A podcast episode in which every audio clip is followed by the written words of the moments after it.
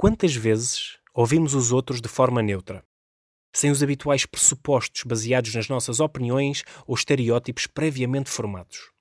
O que é que podemos fazer? Para começar, faça o básico. Mantenha a atenção e tire notas. Depois, para perceber se compreendeu, faça um sumário do que a pessoa disse. Seja paciente, não interrompa. Não acelere o raciocínio do outro com frases como Ah, já sei o que é que vais dizer. E por fim, se tiver problemas em perceber o outro, faça mais perguntas. Clarifique, peça exemplos. Confirme.